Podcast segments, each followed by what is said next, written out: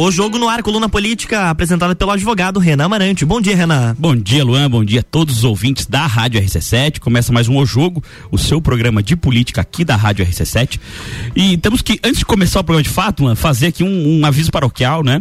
É, nós estamos começando efetivamente na data de ontem, mas por ser o programa, uhum. hoje, o primeiro da semana, é, desse período é, pré-eleitoral e depois eleitoral, a Rádio RC7 fará uma cobertura efetiva das eleições, incluindo o Copa terá entrevista com todos os pré-candidatos que assim o quiserem, né? A gente fará o convite a todos Inclusive, já deixamos aqui externado que você, pré-candidato, que porventura eh, não tenha sido convidado ainda, que a gente já, já entrevistou aqui a maioria dos pré-candidatos aqui da região, principalmente, fique aí o convite, é só entrar em contato comigo ou com a rádio nas nossas redes sociais.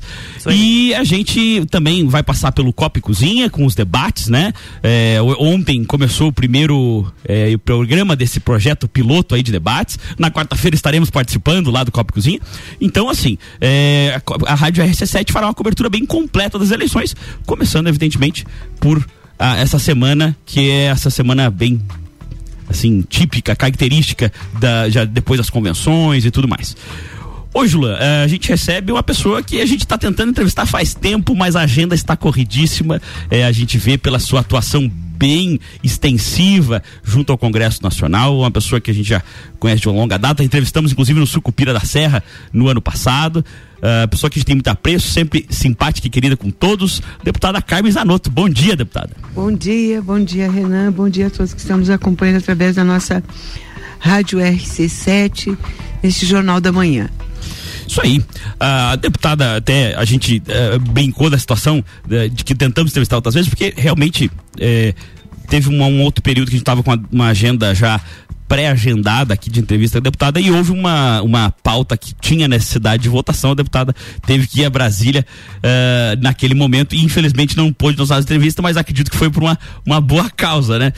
Deputada, em que pese esse ano para alguma parte dos parlamentares ser um ano praticamente eleitoral que alguns eh, acabam deixando de lado a sua eh, atividade parlamentar para realmente voltar aos seus locais de origem e já fazer uma pré-campanha mais sólida, a senhora realmente focou no trabalho parlamentar e a gente sabe que participou praticamente de todas as pautas que teve no Congresso, né? Uh, a senhora pode contar pra, pra gente um pouquinho como foi a aprovação, que a gente entende como, uma vitória sua é, dessa do piso da enfermagem, que é, foi noticiado nacionalmente aí? Exatamente, Renan. Eu isso faz parte do meu perfil, né? Eu estive em todas as reuniões na Câmara Federal, inclusive estive no recesso uh, que nós tivemos e hoje só consigo estar aqui porque lá nós não temos atividade. então, como o seu programa é na terça-feira, para estar de forma presencial é complexo porque a gente não tem como uh, se ausentar das atividades em Brasília porque essa é a nossa, a nossa tarefa. Um prazer estar aqui contigo. As pautas intensas, o, a questão do piso da enfermagem, o projeto chegou do Senado Federal uh, no comecinho de dezembro, mas ele chegou sem os impactos financeiros. Então nós tivemos que no mês de janeiro e fevereiro trabalharmos com dados uh, de qual seria o número de profissionais da enfermagem que seriam uh, uh, atendidos e quanto que isso significava uh, por segmento público, privado e filantrópico. O, o, impacto de colocar isso aprovado, né? Exatamente. Nós conseguimos cumprir com o GT, que eu fui coordenadora do grupo de trabalho do piso, então, e conseguimos levantar o número de profissionais com dados da RAIS, exatamente para a gente poder levar para o projeto para o plenário. Uh, mesmo uh, com esses estudos, então cumprimos em 30 dias uh, oficiais, porque trabalhamos em janeiro para cumprir com as tarefas lá na bancada, nas audiências públicas em fevereiro, e ele foi deliberado então no dia 4 de maio, porque maio é a Semana Brasileira de Enfermagem. Mas nós já tínhamos uma dúvida e uma preocupação que trabalhamos com o Senado Federal, porque a partir da Constituição de 88, e você na condição de advogado conhece bem a, a, nossa Constituição e as leis, nós só temos na Constituição do, duas categorias com pisos que são os professores, os agentes comunitários de saúde de endemias. Neste período, antes do dia 4 de maio, trabalhamos com o Senado para que o Senado apresentasse uma PEC, porque o projeto Teve de lei. virar uma proposta é de, emenda constitucional para poder virar um piso junto à Isso, Constituição. Para não, não ter discussão, que mesmo assim a gente sabe que terá, de inconstitucionalidade. A PEC também tramitou, hoje a emenda constitucional 124, então está na Constituição Federal o piso nacional para os enfermeiros, técnicos de enfermagem, auxiliares e parteiras. E o PL 2564 se transformou na Lei 14.434. Agora, é claro, tem toda a questão da implementação deste texto, mas é uma grande vitória do reconhecimento do trabalho histórico da enfermagem, mas tem ainda mais tarefas que precisam ser concluídas hoje, inclusive no primeiro horário da manhã, eram sete e trinta, eu estava trocando mensagem com o presidente Arthur, que é o presidente da nossa casa, uh, em função dos projetos de leis que precisam ir para o plenário para fazer frente ao impacto que a rede filantrópica, como o Hospital Nacional dos Prazeres, o Hospital Sim, Infantil, ah. para falar de dois mais próximos, né, uh, terão com a implantação do piso nacional da enfermagem, assim como os serviços de hemodiálise que também precisam uh, de recursos. Então, a gente tem a desoneração da folha, Claro. como fonte de financiamento, porque 17 segmentos no país têm a folha desonerada, e isso vai ajudar em muito os serviços de hemodiálise e os serviços pre, eh, privados para não onerar os usuários e as outras fontes que já tem lá no Senado a regulamentação dos jogos, a questão do CEFEM, que é uma questão da mineração, entre os recursos que estão nos fundos. Então, agora é a força-tarefa eh, comemorar a vitória, sim, eh, porque é um passo importante, uma luta de mais de 30 anos. Claro. Já teve projetos de leis aprovados, que teve veto, que o veto foi mantido. Então, ah, a gente precisa comemorar esse momento, mas não negligenciar na questão das fontes de financiamento. Até porque é muito difícil tu fazer uma projeção, inclusive, como a senhora disse, financiamento, porque literalmente tu vai fazer do sul do Brasil ao Acre, ao Amazonas. Então, como a extensão é muito grande, a realidade dos hospitais, principalmente filantrópicos ali, é muito diferente, né? Um, às vezes está numa situação, uma saúde financeira um pouco melhor, o outro está mais complicado e, e como isso praticamente não existe nenhuma é, local de saúde que não possua um alguém, um enfermeiro ou no mínimo um técnico de enfermagem, né, acaba impactando isso no Brasil todo, né? No país como um todo. Por isso que a gente tem essa preocupação, tivemos a preocupação de levantar o impacto e de apresentar os projetos de leis que podem fazer frente a esses impactos financeiros. Legal. E assim, quais são as outras pautas bombas assim, que vão entrar ou já entraram agora no Congresso nesses últimos tempos? Renan, eu não diria pautas bombas, eu diria pautas que importantes, vão né? importantes que vão dar resposta para a sociedade. Por mais que alguns dividam, né? A, a questão que começa hoje, por exemplo, a, o reajuste do Auxílio Brasil. Foi um projeto de emenda constitucional, a, a, PEC 15, que tramitou junto com a PEC 11 da enfermagem, uh, e agora o Auxílio Brasil passa de 400 para 600 reais para fazer frente às dificuldades que a inflação É, aí- está gerando na aquisição da cesta básica. Então, é um auxílio importante. Alguns dizem, ah, mas mexeu no teto de gastos.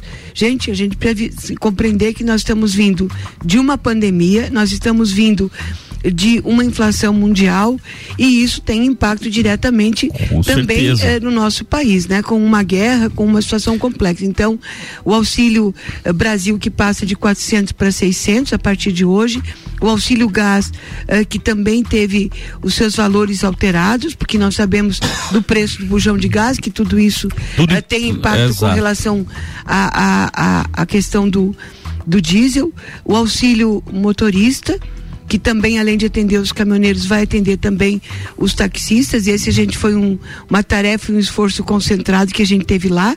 Nesta última semana tem uma pauta que impacta diretamente na vida das pessoas, em especial das famílias que tem uma pessoa com deficiência, uma pessoa com doença rara e tem o plano de saúde e o plano de saúde estava ofertando por isso que a gente diz que essas despesas já estavam eh, inseridas dentro dos planos de saúde, porque quando você faz um contrato, o contrato tem algum, ele era considerado exemplificativo, ou seja. A, a senhora está falando, só para deixar claro, o, o, contrato, quando se trata do contrato de plano de saúde, né? Isso. Para contratar o plano de saúde, tinha um rol de doenças que era exemplificativo.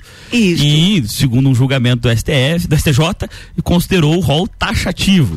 Isso. E aí, como é um contrato de adesão, né? Aquele contrato que você só assina né? Você não tem possibilidade de discutir ele e a, as pessoas acabaram sendo prejudicadas, né? É, é, é essa, esse sentido. É, que a gente ficou, né? Aqueles que acompanharam essa matéria, em especial as famílias que têm uh, uh, dentro do seu domicílio uma pessoa com autismo, com doença rara ou com qualquer outra deficiência ou uma paralisia cerebral, como foi o caso de um exemplo de um pai numa das nossas audiências, né?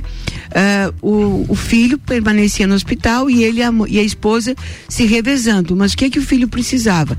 De oxigênio em casa, de um respirador e dos cuidados uh, que tem no hospital, mas que podem ser uh, dados em casa. Então a família nunca ficava junto. Então passou a ter o home care, que é o atendimento domiciliar e a família poder ficar junto. Então, eh, para alguns isso começou a ser suspenso, eh, outros a questão do CIPAP, que é quando precisa daquele equipamento portátil para respirar que não, o SUS tem para os usuários do SUS, mas para o plano de saúde também tinha. É, começavam a dizer que não tinha cobertura, e é claro, isso dependia de cada tipo de plano, a gente não está aqui nominando claro. é, nenhum, nenhum dos planos de saúde. E depois de uma grande luta da sociedade, é, nós conseguimos votar na semana passada, um, por acordo, é, através de um grupo de trabalho que foi constituído. Eu não estava nesse grupo de trabalho, eu acompanhei os trabalhos dos dez parlamentares e no plenário a gente conseguiu deliberar então na Câmara e deverá estar sendo votado entre esta semana e o final de agosto uh, no Senado Federal, porque isso é uma resposta que eu acho, assim, Renan, o nosso trabalho no Congresso tem que ser esse, o de dar respostas à sociedade naquilo que a gente acredita e naquilo que a gente pode fazer a diferença. Então, é bem importante uh, esse texto que foi aprovado, porque dá segurança aos pais que já estavam recebendo atendimento para os seus filhos, porque olha só como é interessante 70% dos homens abandonam o lar. Quando tem uma criança deficiente. Isso. Olha como é complexo para a mãe ela ter que sozinha, né? Sozinha praticamente, né? administrar e... o lar como um todo e elas são assim guerreiras, sabe? Elas realmente lutaram pelos seus filhos eh, lá no Congresso, como elas lutam no dia a dia nas suas casas, na proteção, no amor e no cuidado. Uma mãe chegou a me dizer assim: nós que somos mães de crianças com doenças raras ou com deficiência, não temos o direito de morrer porque não sabemos quem vai cuidar dos nossos filhos. Olha Pesado, como... né? E, e, sabe que eu estava pensando, obviamente, é, com um enfoque na minha profissão e tal, é, o impacto, por exemplo, que uma negativa dessa dos planos de saúde acaba gerando no judiciário. Porque essas pessoas que tinham, por exemplo, tinham home care é, e tinham uma condição de vida, obviamente, com essas complicações de uma de ter uma criança, às vezes, é, uma situação acamado e tal, obviamente que é complicado, mas com o home care você acaba ficando mais, mais fácil lidar, né? Como a senhora tinha falado, da convivência familiar e tal. Agora, se quando isso é cortado no meio do caminho, isso não vai não fica assim, acaba virando uma demanda judicial. Então, na verdade, você acaba transferindo o problema daqui a pouco e, e uma enxurrada de demandas judiciais que poderiam ser evitadas com apenas uma organização, obviamente legal, né, uma, um, um positivo legislativo uh, que facilitaria e uma ampliação da fila do SUS, né? Também. Porque uh, com uma decisão do STJ, alguns uh, foram para SUS. juizados regionais, eles também começaram a, a, a, manter a decisão do STJ. E aí, para onde as pessoas vão correr? Para o SUS. Né? para o Sistema Único de Saúde, que já tem uma demanda uh, bastante complexa. É isso aí. Vamos para um rápido intervalo e voltamos com essa conversa bem interessante sobre as pautas parlamentares aqui com a deputada Carmen Zanotto. RC7 de 2 a 11 de setembro, Rock em Rio na RC7. Informações direto do Rio de Janeiro a qualquer momento invadindo a nossa programação, porque eu vou. Tá bom, Álvaro, a gente já sabe que você vai estar tá lá. é, eu vou estar tá lá. E com o oferecimento de NS5 Imóveis, unindo pessoas, ideais e sonhos. Boteco Santa Fé, o primeiro e maior pastel com borda da cidade. WG Fitness Store, sempre com o melhor para os melhores. Mosto Bar, o seu ponto de encontro no mercado público de Lages. Colégio Objetivo, para aprovar tem que ser objetivo. Óticas Carol, em Lages, Calçadão, Coral e Frei Gabriel. Dom Trudel, do leste europeu para a Serra Catarinense. Venha se lambuzar com essa delícia. Galeria Bar e o Melzinho do Bar. Guizinho Açaí Pizzas, há três anos aumentando a sua dose de felicidade. MDI, sublimação de produtos personalizados. Leão Artefatos de Concreto, melhorando sua qualidade de vida. Cobertura Rock in Rio na RC7. Disman, mangueiras e vedações, soluções em hidráulica e pneumática com melhor atendimento, soluções no ramo industrial para conexões, mangueiras, vedações, correias e vapor. A Disman também oferece mangueiras e terminais específicos para o setor florestal. Venha para a Disman, subindo ou descendo a Presidente Vargas, número 1912. Disman 3223 1748 ou WhatsApp 99152 1327. Em breve novo endereço na Rua Campos Sales. Pensou em mangueiras e vedações? Pensou Disman. Madeireira Rodrigues, consciente da importância em entregar um produto de excelente qualidade aos seus clientes, a Madeireira Rodrigues está constantemente investindo na modernização de seu maquinário para a produção de compensado. Esta preocupação é voltada para alcançar excelência na qualidade dos produtos, índices de produtividade cada vez maior, reduzindo o desperdício do material e tornando assim o processo mais sustentável. Madeireira Rodrigues, localizada na rodovia BR 116 quilômetro 222, área industrial 3, telefone 49 32 43 1206 RC7 Precisando trocar os pneus do seu carro? Venha para Infinity Rodas e Pneus. Aqui você encontra uma enorme variedade de pneus nacionais e importados para o seu carro, caminhonete, SUV ou veículo de carga. E também diversos modelos de rodas originais e esportivas do aro 13 ao 20 à pronta entrega. Infinity Rodas e Pneus, revenda oficial de baterias Moura, molas Eibach e óleos Mobil na rua Frei Gabriel 689. Fone 3018 4090. Siga Infinity Rodas Lages. Bye. Minuto RG. Na RG você encontra a luva para proteção contra agentes térmicos e mecânicos. É uma luva de segurança confeccionada em fibras naturais. Gauge 10, revestida com borracha vulcanizada na palma. Punho com fibras elásticas e acabamento com fibras sintéticas. Oferece proteção das mãos do usuário contra agentes abrasivos, escoriantes, cortantes e perfurantes e contra agentes térmicos, ou seja, calor de contato. Disponível nos tamanhos G e EG. Produto com certificado de aprovação do Departamento de Segurança do Trabalho. Informação e qualidade você encontra na RG, equipamentos de proteção individual e uniformes. Compromisso com qualidade, preços e atendimento. RG, há 28 anos ajudando a proteger o seu maior bem, a vida. Rua Humberto de Campos 693. Fone 3251 4500.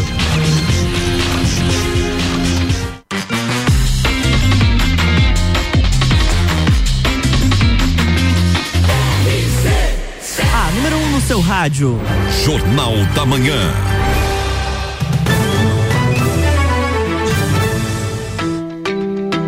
Estamos de volta para o segundo bloco da coluna O Jogo. Voltamos, Renan.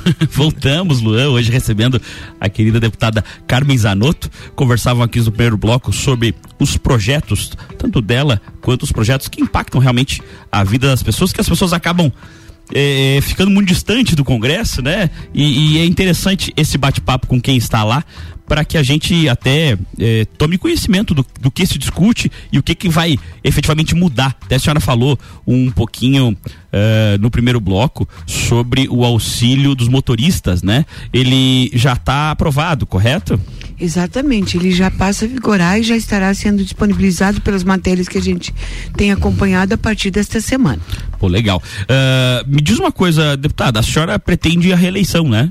Eu sou pré-candidata à reeleição como deputada federal por Lages, pela região serrana e pelo nosso querido estado de Santa Catarina. Isso aí, eu até acho que, uh, assim, outros pré-candidatos que a gente uh, entrevistou, normalmente a gente pergunta o que que credibiliza a ser é, pré-candidato ao cargo X ou cargo Y, mas a senhora acho que é, é, é, uma pergunta nesse momento relevante, porque com a aula que a senhora deu sobre a atuação do Congresso no primeiro bloco da gente, é, seu histórico, eu acho que se por acaso algum dos nossos ouvintes não não souber eh, as coisas que a senhora fez, ou enfim, e não souber que a senhora eh, já é deputada e tal, eu realmente acho que essa pessoa está um pouco desligada da, da questão política e, e não ao contrário. Mas, Mas pode acontecer. É, pode acontecer. Reina, de, das pessoas, né? Primeiro não saberem que a gente está indo uh, para uma reeleição na condição de, de pré-candidata e o mundo da política, muitas vezes a gente acha que todos uh, conhecem o trabalho, mas ele acaba se transformando numa bolha, né? Daqueles que, que discutem e gostam um, um pouco mais, porque na vida, uh, por mais que aqueles que achem que a política é ruim, as decisões de política a gente tem dentro da nossa casa. Inclusive, eu, eu uso muito um exemplo, né? Dois filhos que precisam, que estão pedindo a troca do tênis. E se a mãe der para aquele que está mais insistindo, ao invés daquele que está com o tênis furado, ela tomou uma decisão política errada de ter atendido a persistência e não a necessidade. Então, a, a política é isso, é a gente poder olhar para o universo e ver como que a gente pode atender o maior coletivo dentro das necessidades das pautas nacionais.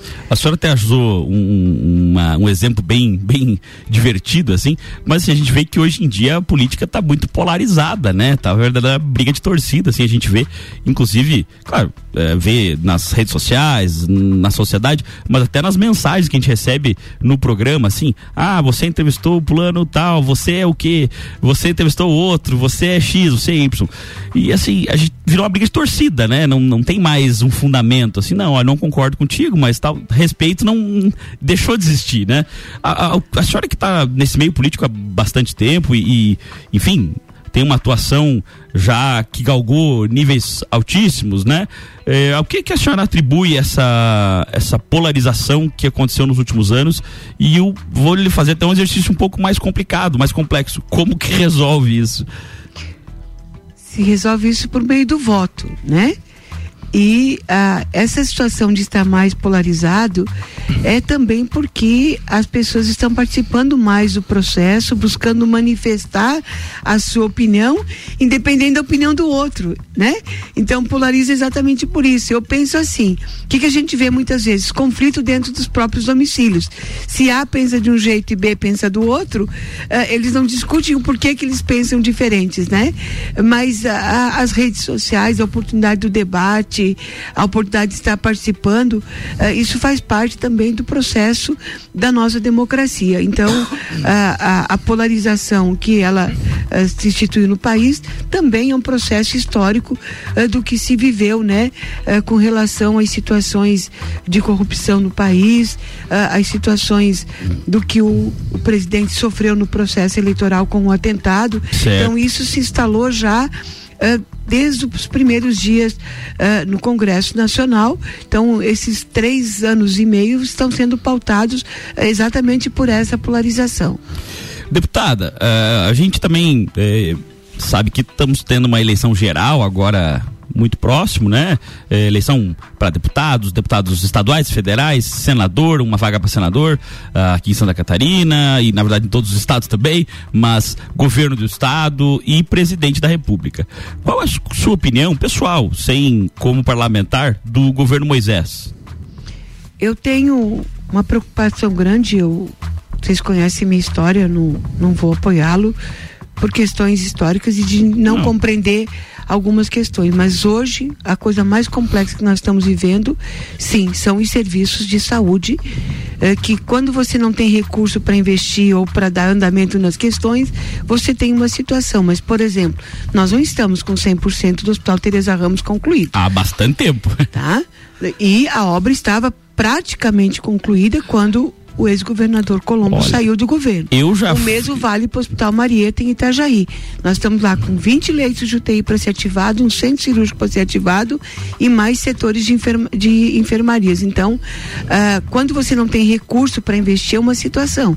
Mas quando tem... você tem e não prioriza, é complexo. O que está acontecendo no Tereza Ramos? Com certeza, abriram os leitos de UTI, isso é indiscutível mas os leitos de enfermaria que nós precisávamos ter à disposição, o serviço de emergência para desafogar a UPA. Por que, que a UPA está estrangulada? Ela está estrangulada porque a UPA não é uma unidade hospitalar. É, uma, é um, um serviço, uma unidade de pronto atendimento. O paciente chegou, ou ele fica ali até, é, vamos imaginar um paciente com pressão alta, até a pressão baixar, se baixou, ele é liberado para casa com a medicação, se não, ele é, vai para o hospital. Mas quanto tempo nossos pacientes estão ficando na UPA? Até Horas, quatro dias né? ou mais, e lá não tem alimentação. Daí fica todo o conflito da luta por uma vaga nos nossos hospitais. Uh, e, para mim, a gente precisa ativar todos os leitos. Quando eu digo todos os leitos, são todos mesmo.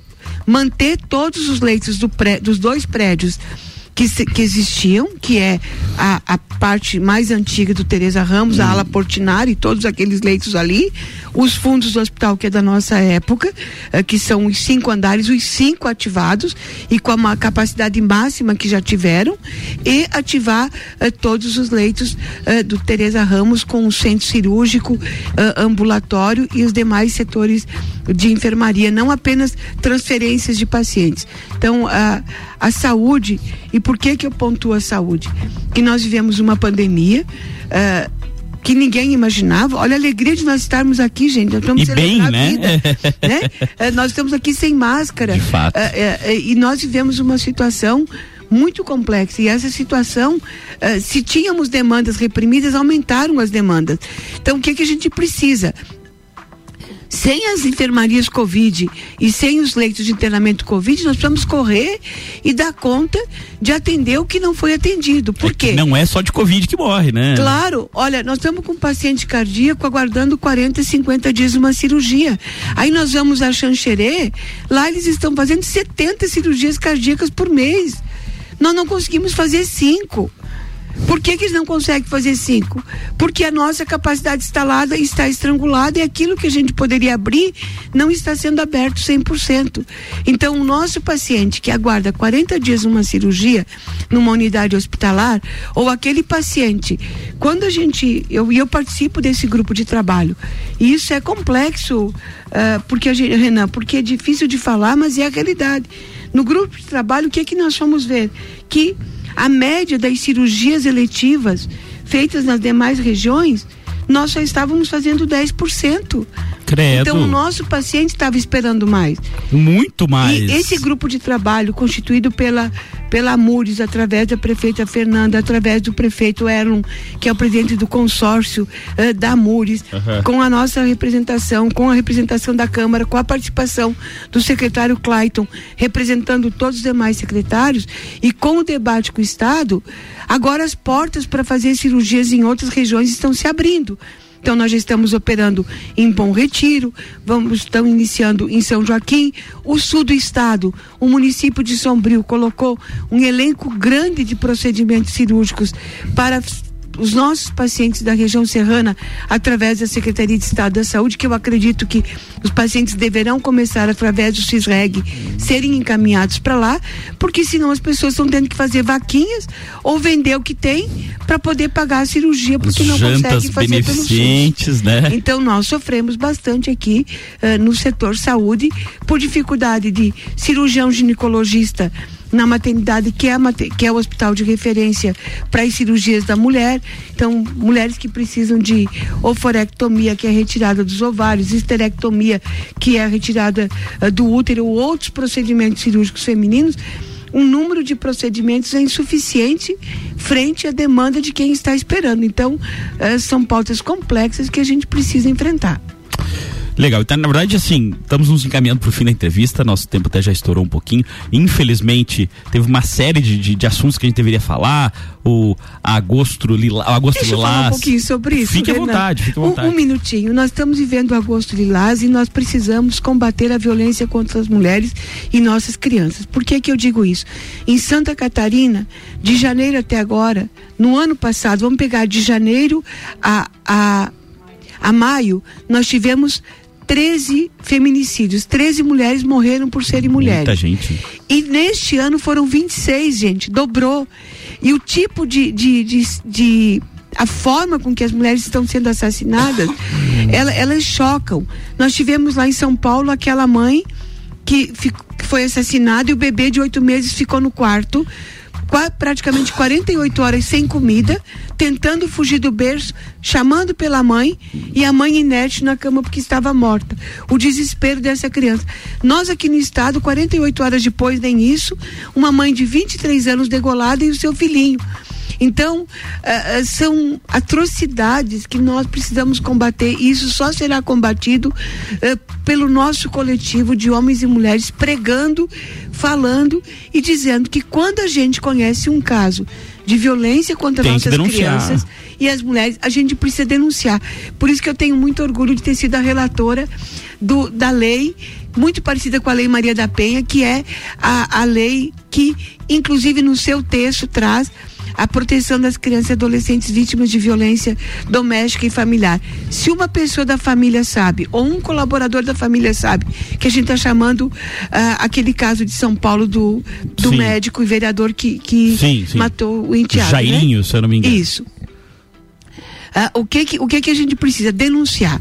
O mesmo vale para as mulheres, o mesmo para qualquer tipo Na de verdade, violência. Assim, até a gente sempre fala isso, principalmente lá no escritório. Você tem duas formas de se errar numa ação errada, que acontece, enfim, você estava equivocado, e numa omissão. Não seja omisso. Erre, mas não seja omisso. Porque é melhor você denunciar sem ter acontecido nada e depois explicar, do que daqui a pouco você ser omisso e acontecer uma coisa pior, né?